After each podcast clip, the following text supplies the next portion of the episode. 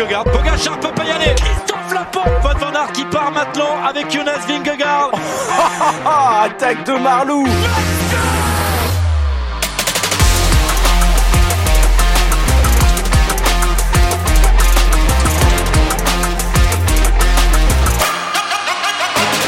Bonjour, bonjour à toutes et à tous. C'est parti pour un nouveau vélo podcast, le débrief de la onzième étape du Tour de France avec l'arrivée à Moulins, une étape entre Clermont-Ferrand et Moulins et une victoire. Si tu surprise, c'est une surprise, une victoire de J'espère Philipsen de la Alpecin de Koenig pour en parler avec moi. Étienne Gourceau des Déco du Sport. Salut Étienne. Salut Guillaume. Effectivement, nous avons eu un suspense insoutenable sur les routes du Tour de France et sur les routes de Moulins aujourd'hui. Ravi de pouvoir débriefer cette étape palpitante avec toi. Ouais, et merci d'être avec moi. Hein. Merci d'être avec moi pour euh, donc cette victoire de Jasper Philipsen à Moulins. Euh, bon, voilà, une étape qui peut se résumer un petit peu au sprint, euh, au sprint qui a eu tout simplement. C'est un, petit peu ça. Hein. Malheureusement, le scénario d'étape a pas été si dingue. On a vu une échappée partir devant. On a vu, on n'a pas vu grand chose d'autre en fait, tout simplement. OSS 217, comme l'a si bien nommé Alex Pasteur durant toute l'étape du Tour, a tenté de faire quelque chose avec ses deux compagnons d'échappée, mais on la connaît la logique des baroudeurs sur les étapes de plaine sur ce Tour de France. Ça va jamais au bout. Ils ont été courageux, mais la loi implacable du sprint a encore été là sur ce Tour de France.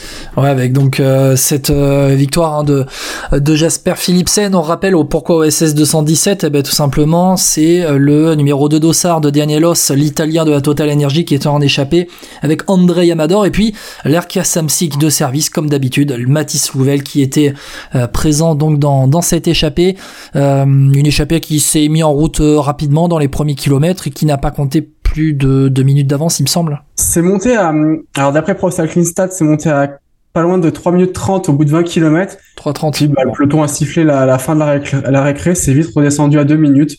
Puis après, inlassablement, une 30, une minute, une 30, une minute, 50 secondes à 90 km de l'arrivée on n'avait pas envie de laisser s'échapper les trois les trois personnes à l'avant aujourd'hui clairement. Ouais, clairement, on voulait euh, une étape euh, au sprint, une arrivée au sprint. Bon, en même temps, c'était la seule occasion pour euh, les sprinteurs de la semaine puisqu'il y avait une étape pour Baroudeur hier, il y aura une nouvelle étape pour Baroudeur demain et ensuite il y aura un triptyque en montagne avec notamment le Grand Colombier vendredi pour le 14 juillet. Bon, voilà, on voulait pas la laisser s'échapper. Et puis, bon, on va dire que c'était un peu la dernière étape pour aller tenter de revenir sur Jasper Philipsen au classement par points. Et là, on verra que bah, c'est mort. Voilà, tout simplement, c'est mort. Le classement par points. Si Jasper Philipsen euh, n'abandonne pas ou n'est pas hors délai d'ici Paris, le maillot vert sera pour lui. Étienne, on commence comme d'habitude avec le podium de l'étape.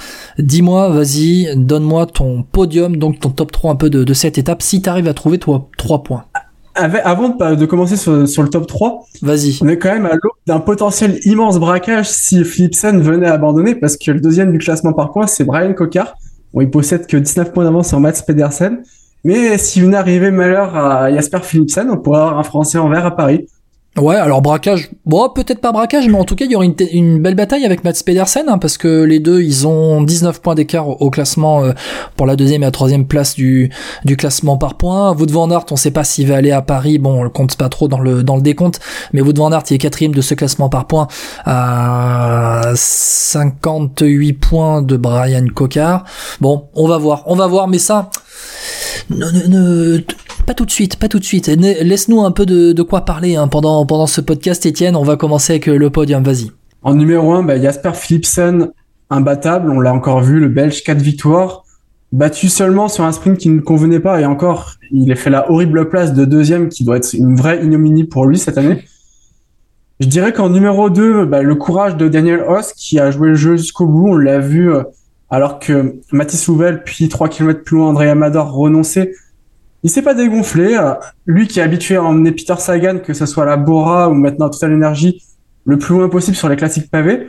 Là, il a eu sa carte, il a tenté sa chance. On a vu quand même, il a encore montré une fois, une nouvelle fois que c'était un, sacré coursier, Guillaume. Et en 3, ben, j'ai envie de dire que euh, Jasper Philipsen, il s'est trouvé encore une fois beaucoup de coéquipiers aujourd'hui.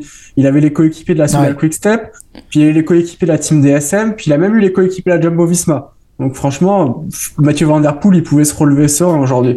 D'ailleurs, on va en parler hein, de Mathieu Van Der Poel. On va en parler. On a une explication du pourquoi il n'était pas euh, à travailler pour euh, Jasper Philipsen pour ce sprint. Euh, mon top 3, c'est bien évidemment bah, la victoire de Jasper Philipsen encore sans rival et puis tout seul pour s'emmener dans ce sprint. Hein, J'ai envie de te dire, il a suivi les, les bonnes roues pour aller gagner sa quatrième victoire d'étape en, en cinq sprints.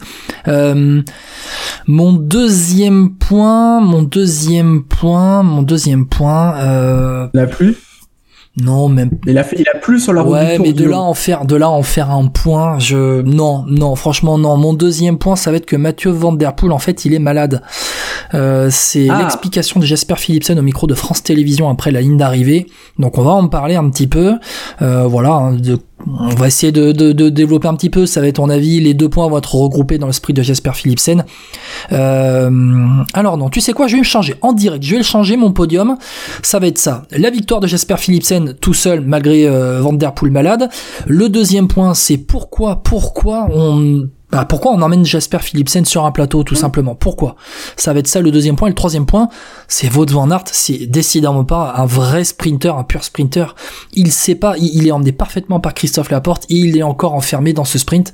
Donc euh, voilà, je voudrais qu'on en parle un petit peu. De toute façon, ces trois points vont se concentrer autour de ce sprint final donc à Moulin avec l'arrivée à Moulin et la victoire de la victoire de Jasper Philipsen. C'est le point numéro un. Étienne, c'est notre point numéro un en commun. Bon, Tout à fait. 5 sprints, 4 victoires. Comment faire autrement? Et puis 4 sprints pour lui, 4 victoires, surtout parce qu'à l'image, on sait que c'était plus destiné à des Mats Pedersen, voire Ouais, mais il fait deuxième. Encore, il fait encore, il fait deuxième. Donc c'est te dire la puissance du garçon sur ce Tour de France. Guillaume, il est vraiment deux jambes au-dessus de tout le monde. Il est impressionnant. Il n'y a rien à dire. Là, euh, il a su se débrouiller tout seul. Il a pris la bonne roue. Il a vu que Groenewegen faisait une grosse remontée dans les 500 derniers mètres. Groenewegen lance c'est presque l'impression qu'il saute son petit frère finalement. C'est terrible à dire ce que je dis, mais s'il est dans la roue, c'est un peu comme quand tu fais les pancartes face à quelqu'un qui est, qui est beaucoup moins fort que toi. Il lance, tu sais que tu vas, tu vas le, tu vas le choper à 150 mètres de, de la pancarte. Il sait qu'il va choper Groenewegen, il le passe. J'ai même pas eu l'impression qu'il ait eu à forcer, quoi. C'est, c'est terrible. Pour, pour les autres. Ouais, et puis en plus, euh, c'est un sprint qui est emmené assez normalement. T'as les équipes qui tentent de, de s'organiser, et puis bah, en fait, euh, ben, en, fait, euh, même en sautant de roue en roue, de train en train dans ce sprint final, il, arrive à gagner en fait. Il, arrive à gagner et, et c'est désespérant pour les autres. Alors, faut quand même noter qu'il y a eu un gros travail. Ça va être Jasper de Beust euh, du kilomètre jusqu'à disons 700, 600 mètres. On il fait quand même un gros travail pour bien étirer le peloton, ce qui permet aussi euh, à Philipson, qui est certes 5-6e, mais de pas avoir trop à frotter pour pas perdre de place trop bêtement. Alors tu sais quoi Étienne Regarde, je me suis remis les images du sprint devant les yeux. Donc au 800 mètres, il y a un Alpecin qui se relève, c'est euh, Andersen ou Rick, euh, Ricard. et ensuite De Beust et après ça lance, t'as les euh, t'as Stuyven qui dépose euh, Pedersen et ensuite t'as les Jayco Alula pour déposer euh, Dylan Groenewegen. ça roule, gros ça travail, roule. Gros travail. Hein. Là on est au, 400 mm. mètres. Hein. Je vous commente l'arrivée un peu en direct. Et puis t'as les Uno X avec Weinskold qui qui va emmener Alexander Christophe. Là on est allé, on est à 250 mètres de ligne d'arrivée. Christophe qui lance le sprint, Groenewegen aussi, avec euh, euh, Philipsen qui est encore dans la roue. Il est dans la roue de Groenewegen, encore allé à 100, 150 mètres de l'arrivée. Et puis j'espère Philipsen qui lance le sprint, avec Dylan Groenewegen qui euh, termine deuxième, Phil Baus troisième et Brian Cocker qui termine quatrième. Mais finalement, il est resté enfermé entre guillemets ou dans les roues jusqu'à 100 mètres, 100, 150 mètres de l'arrivée, même pas aller ou une centaine de mètres de l'arrivée. Et ensuite, il a déboîté Groenewegen comme à l'entraînement. Exactement. C'est, tu vois, il n'y a pas grand chose à dire de plus. Mais c'est quoi C'est une. Mais en fait, qu'est-ce qui se passe? Il est si supérieur que ça, j'espère, Philipsen? Ou alors c'est que les autres, ils sont démoralisés à l'idée de, d'emmener un sprint contre lui maintenant? Hum, Je pense quand même qu'il est vraiment plus fort parce que Groenewegen, il y croit, hein, il lance vraiment, il y croit, mais vraiment, il n'y a rien à faire. Il se fait déborder. Euh, comme je dis, j'ai l'impression que c'est un cadet face à un senior tellement la différence est frappante. Et Groenewegen fait deux en résistant à tout le monde derrière, ce qui prouve qu'il avait quand même plutôt bien géré son affaire. Mais bah, on est, c'était comme à l'époque de Kittel ou Cavendish, tu as beau bien gérer, si euh, l'autre est dans ta roue ou lance en même temps, il y a rien à faire. Et puis pour les sprinters, ça marche beaucoup à la confiance dans un sens comme dans l'autre. Et sur le Tour de France, on a souvent vu des, des, des la loi des séries et des séries vraiment euh, s'instaurer pour les sprinters avec des victoires en série. Euh, ben, je pense euh, forcément à la dernière série, c'était celle de Mark, c'était celle de Mark Cavendish quand il en avait gagné 4 avec euh, la Quick Step à l'époque. Plus tôt dans le passé, t'avais parlé de Kittel, il y avait Greipel aussi qui en avait gagné une flopée. il y avait Gaviria qui en avait gagné aussi euh, pas mal. Tous ces grands sprinters en avait gagné pas mal dans le passé. Peter Sagan aussi, il en avait gagné une, une flopée à l'époque. Caleb Ewan, me semble, on gagne 2 Caleb... 3 en 2018, ouais, Caleb, 2019. Caleb Ewan, exactement. T'avais aussi, je sais pas, si tu remontes plus loin, les Alessandro Petacchi avant qu'il abandonne en montagne aussi. Bon, c'est la loi des la loi des séries aujourd'hui, la, la, loi des séries, elle est donc en faveur de Jasper Philipsen. Bon, on va passer rapidement sur le point Philipsen, il n'y a pas grand-chose à dire au final, mis à part dire que ça va être le deuxième point, c'est qu'il était un peu seul aujourd'hui. Je rappelle le classement de l'étape quand même, on fera le point classement plus tard. On va passer au deuxième point. Le deuxième point dont je voulais parler, euh, c'était Mathieu Van Der Poel qui est malade euh, et ça c'est Jasper Philipsen qui l'a déclaré au micro de France 2 après l'arrivée lors du podium protocolaire. Donc Mathieu Van Der Poel malade. On l'avait vu se relever, aller à quoi? À deux bandes de l'arrivée? Ou, ouais, plutôt à deux bandes de l'arrivée.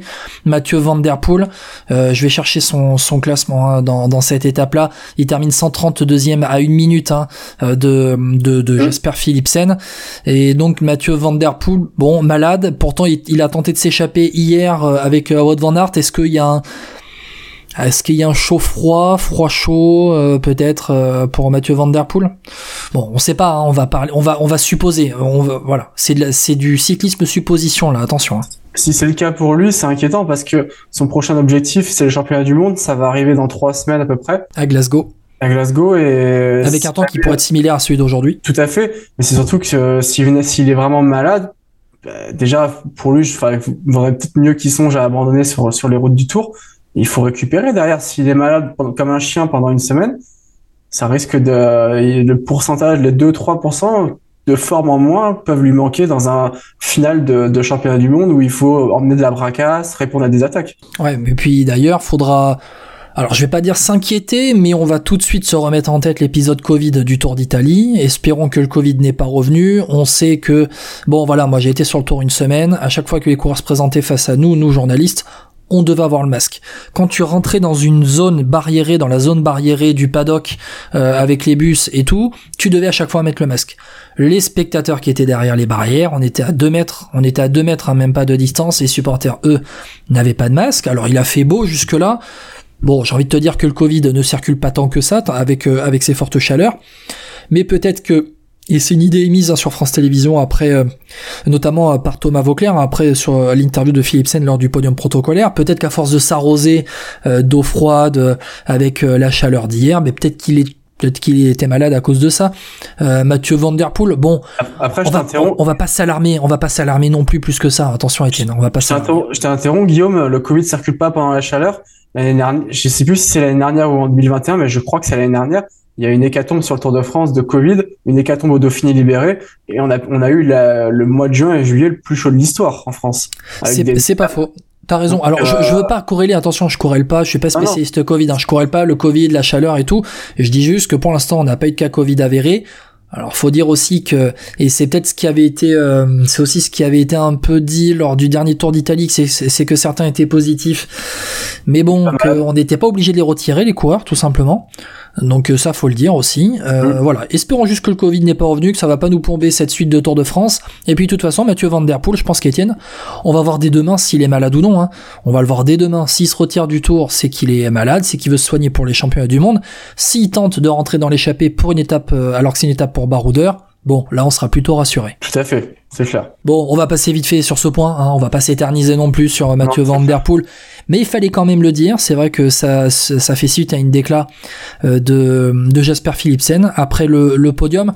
Mathieu Van Der Poel, la transition, Wout Van Aert. Moi, je voulais en parler, Étienne, quand même. Je sais pas ce que t'en penses, mais Wout Van Aert, encore une fois, encore une fois, il n'arrive pas à se dégager de la NAS.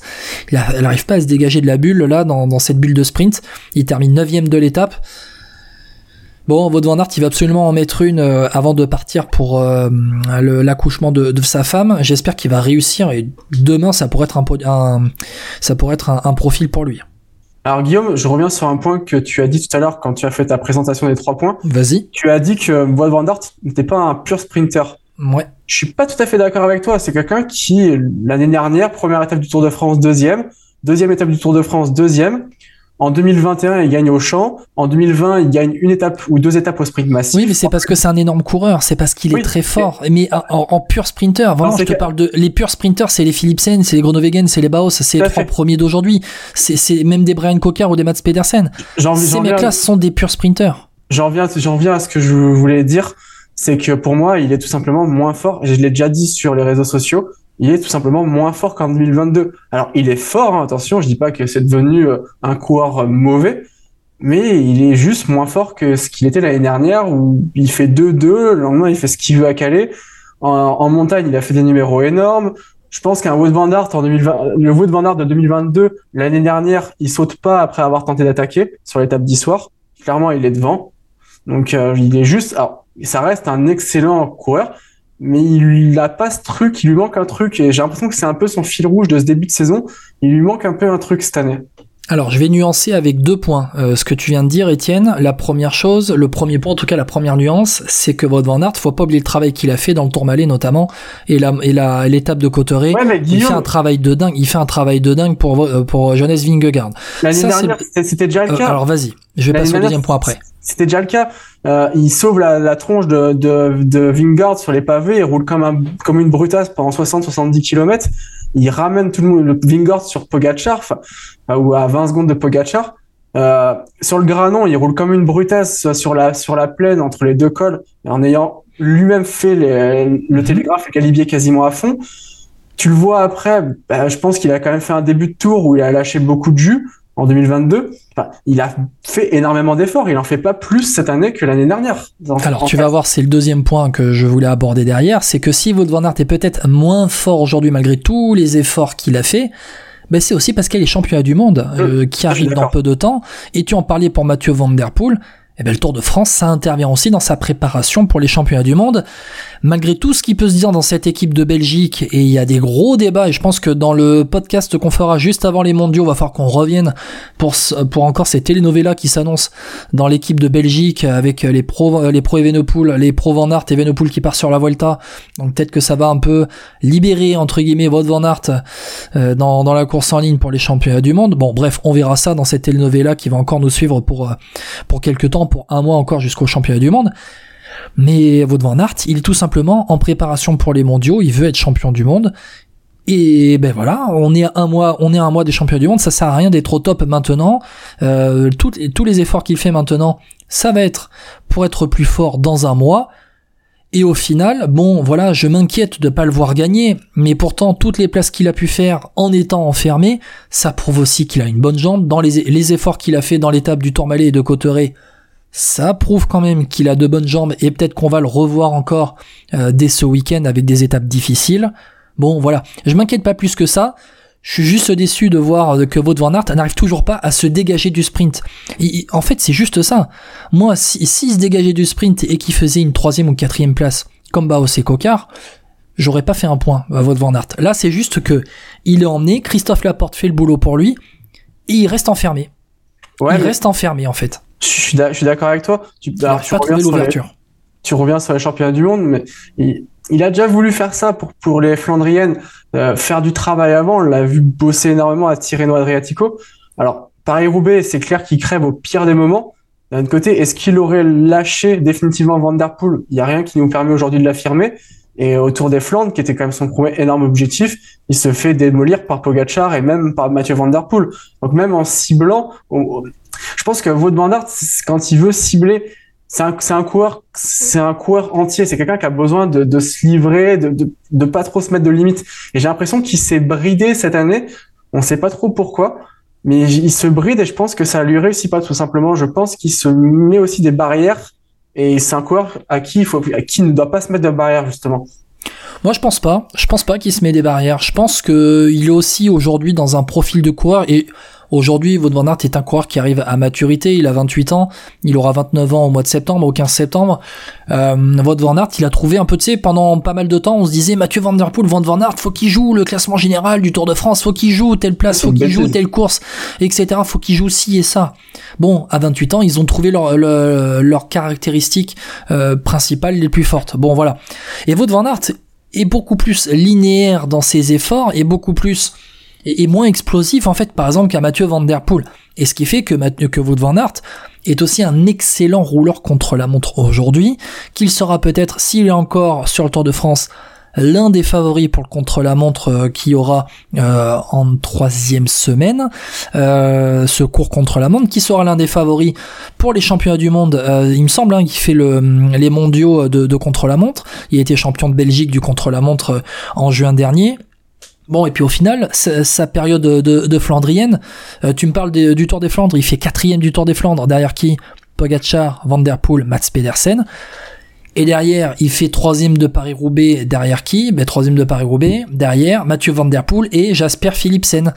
Bon, voilà, ça a été... Euh, ça a été à Wout van Aert qui était allé moins aérien que l'année dernière. Il est moins aérien. Là, c'est juste que pour moi, c'est la preuve là que c'est pas un pur pur pur sprinter parce qu'un pur sprinter sur tous les sprints qu'il a eu depuis le départ du Tour de France il aurait réussi à trouver l'ouverture, à trouver un moment donné, mais là, à chaque fois, malgré le travail qui est fait pour lui, il est enfermé, il n'arrive pas à, trouver cette ouverture au bon moment, le bon timing pour aller gagner l'étape. On a vu notamment à Limoges avec euh, tout le travail qui, a été fait. Euh, Étienne, est-ce qu'il y a un point supplémentaire dont tu aimerais euh, parler sur cette onzième étape du Tour qui a été qui a été parcourue aujourd'hui entre Clermont-Ferrand et Moulins? Rapidement, non? Je l'ai évoqué brièvement. Danielos, qui a été courageux, qui a qui a joué le jeu de l'échapper jusqu'au bout. À la limite, on pourrait s'interroger sur le fait qu'il n'y ait pas plus de trois ou deux ou trois coureurs dans ce genre de, de profil d'étape. Qu'est-ce qu'il faudrait faire pour rendre ces étapes attractives pour les baroudeurs? Là, je pense qu'il faudrait presque un podcast entier pour en parler, donc je vais éviter de m'étendre trop sur le sujet, mais c'est vrai que c'est un peu triste de voir deux ou trois coureurs, de voir un peloton qui les laisse à une trente, deux minutes, Bon, c'est vrai que ça, ça motive pas forcément à partir à l'avant, sachant que à part un dossard du plus combatif, qu'on voit même plus en 2023 parce qu'il est gris et plus rouge. Hmm. Donc, euh, c'est vrai que je peux comprendre que tu veuilles rester au chaud et te réserver pour des étapes, disons, où les baroudeurs ont plus de chance. Alors, je vais te relancer sur ce point. Moi, je te dis, sur, ces étapes-là, sachant que par exemple Jasper Philipsen est très fort, pourquoi Jayco, Bahrain, euh, Lidl Trek par exemple, ils n'envoient pas quelqu'un dans l'échappée? Et ils disent, Alpecin de Koenig, vous voulez la victoire. Messieurs, allez-y, prenez le contrôle du peloton, nous on va pas passer un relais, on met les gars dans les échappées, vous fatiguez, et nous après, si le peloton revient, eh ben on ira, on, on, entourera après nos, nos sprinters dans l'emballage final. Mais pourquoi, pas? C'est quelque chose qui s'est jamais vraiment fait. Euh, Allez-y messieurs. Aujourd'hui, aujourd'hui les gars ils tentent plus. dans les échappées, regarde, c'est une étape comme aujourd'hui, Étienne. Euh, bon, t'as un début d'étape, allez, avec un peu de dénivelé, le final est, assez plat, mais regarde avec un peu de vent, avec la pluie. T'en as parlé de la pluie. Il y a eu de la, pluie et du vent aujourd'hui sur l'étape du Tour. Mais pourquoi Jayco, Bahreïn et tu vois, Bahreïn ils peuvent mettre, je sais pas, un Fred Wright dans dans, dans l'échappée par exemple. On tente, voilà. Et vous savez quoi, le pacing de Koenig, vous êtes tellement, vous êtes si fort que ça eh ben nous, on s'est fait battre trois fois. Euh, on s'est fait battre trois fois par Philipsen. Bon, ben écoute, on va pas on va pas attendre une autre joue pour euh, pour se faire gifler. Allez, allez, allez-y, prenez le contrôle du peloton, nous on passera pas un relais et puis voilà. Bah, ça peut aussi être vu, ça peut aussi être vu comme un désaveu pour son sprinter. Euh, Alpecin, ils ont quoi comme intérêt à rouler de toute façon? Philipsen, oui, une victoire en plus, je te l'accorde, c'est toujours important. Le maillot vert, il est déjà quasiment plié, sauf catastrophe. Euh, derrière, tu aussi, si, si l'échappée va au bout, euh, déjà, t'as pas l'assurance de gagner avec ton mec qui est à l'avant. Si Bahrain avec Fred Wright, pourquoi pas? Mais, euh, mais tu, tu désavoues complètement ton sprinter aussi. Tu dis, bah écoute. Pas vraiment. Après, le sprinter, attends, le sprinter est désavoué de lui-même avec ses résultats. Il n'arrive pas à gagner et à battre Philippe. Oui, oui, oui, mais tu, on parle, tu parlais de cette confiance tout à l'heure. De, je pense que les sprinters, même s'ils sont en difficulté, ils ont besoin de savoir qu'ils sont entourés, que l'équipe travaille, euh, ça les motive. Et là, c'est vrai que bah, t'es un Jacobsen, un Ewan ou même un Groenewegen qui fait deux. Tu te dis, bah, l'équipe, elle, travaille pas pour moi. Ça sert à quoi que, que j'y aille? Philipson, il m'a écrasé trois fois en trois sprints. Ouais, bien sûr. c'est un coup à, encore plus explosé dans la tête. C'est sûr. Bon, allez, on va passer au classement euh, de, de, cette étape. Étienne, de la onzième étape du Tour de France, donc entre Clermont-Ferrand et Moulins, 180 km aujourd'hui, donc la victoire du maillot vert, Jasper Philipsen qui s'impose au sprint euh, devant Groenewegen, Baos, Kokar, Pedersen, ça c'est pour le top 5. Le top 10 est complété par la sixième place par Christophe, Luca Mozzato de la Arkea Samsic encore une fois dans le top 10, 7ème Peter Sagan, Wout van Aert et Sam Welsford font 8, 9, 10. Très rapidement, je vous mets, allez, on va dire le de la 11e à la 17e, allez, de la ouais, de la 11e à la 17e place derrière, vous allez voir un peu que ben, il y avait une quinzaine de sprinters qui ont tenté hein, de, s'immiscer dans ce sprint, mais que le plateau est tellement énorme que rentrer dans le top 10 c'est déjà pas mal. 11e Meus, 12e Ball, 13e Girmay, 14e Strong, 15e Ewan, 16e Jacobsen, qui est pas du tout en forme, hein, le champion d'Europe, 17e Soren, Warren Skjold qui a emmené, donc pour Alexander Christophe, il y a une cassure dans le final, parce que derrière Warren Skjold, euh, entre Warren Skjold et euh, Jonas, euh, Jonas Vingegaard, 18e, il y a 7 secondes d'écart, ou en tout cas une cassure avec 7 secondes pour Vingegaard, et quand Vingegaard a passé la ligne d'arrivée, il s'est retourné pour voir où était Tadej Pogacar, Bon, il était juste derrière, 20e avec Trentin 19e. Voilà un peu pour le, classement. Euh, David Godu qui a aussi euh, qui a été remonté dans le final pour faire 23e de l'étape. Bref, pas de changement au classement général, pas de changement. Le seul changement, c'est à la 25e place où Skelmose a dû se relever dans le final et ouais, Van Aert. Voilà, il y avait Wout van Aert qui monte à la 25e place. Ouh là là, attention. Euh, le maillot jaune toujours pour Vingegaard, 17 secondes devant Pogacar, 2,40 devant Jane Carlos Rodriguez 4,22. Le classement par points, attention. Jasper Philipsen 323 points, Brian Cocker 178, Pedersen 159, Wout van Aert 120, Jordi Meus 96 avec le sprint intermédiaire aujourd'hui qui était remporté par Mathis Louvel devant André Amador, Daniel Haas et Jasper Philipsen qui avait fait les points devant Brian Cocard. Bon, allez, on va passer euh, maillot à poids toujours pour Nelson Poles, maillot blanc toujours pour Pogacar et le classement euh, par équipe euh, toujours pour Bahrain Victorious. Étienne, tu veux rajouter un point sur les classements? oui, On parlait justement du maillot vert. C'est vrai qu'on a beaucoup fustigé le fait que le maillot à poids soit pas disputé ces dernières années ou qu'il revienne un leader du classement général. Enfin, le maillot vert, ça fait ça fait combien de temps qu'il n'a pas été vraiment, à part 2020, où il y a eu une énorme bagarre entre entre Bennett et et Sagan, où Sam Bennett a vraiment été énorme pour pour aller chercher ce maillot vert. Mais c'est la seule fois euh, depuis l'avènement de Sagan où il y a vraiment eu un vrai suspense pour ce maillot. on se fait chier aussi sur le maillot, la bagarre pour le maillot vert. Bah tu sais quoi, je suis en train de remonter les, les années. Je suis en bah, train de remonter un peu un peu 2017 mais quitte à l'abandon.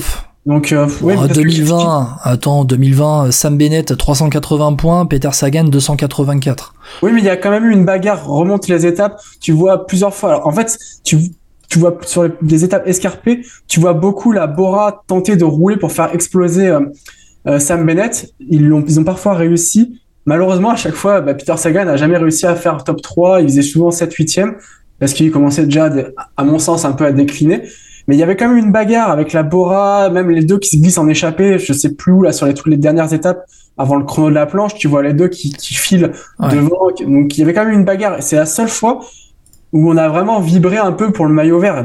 Allez, j'ai remonté en 2010, Étienne, pour avoir vraiment un écart faible hein, au classement par points. Petaki devant Cavendish. Ouais. T'avais 11 points d'écart au final à Paris avec même Torushoft qui était pas très loin, seulement 21 points d'Alessandro. C'est intéressant aussi où tu vois Torushoft qui fait plusieurs, euh, qui fait une échappée en solitaire dans une montagne. À l'époque, c'était pas 20 points, c'était c'était trois sprints intermédiaires qui rapportait 6 points chacun.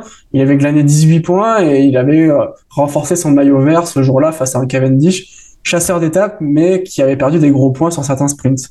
Demain, étape pour baroudeur selon moi entre Roanne et Belleville, Beaujolais, Belleville en Beaujolais, 169 km au programme avec deux cols de deuxième catégorie dans le dernier tiers de, de l'étape avec euh, le col de la Croix Montmain et, et, et, le col de la Croix-Rosier avec au sommet de du col de la Croix-Rosier des secondes bonus, euh, secondes bonus.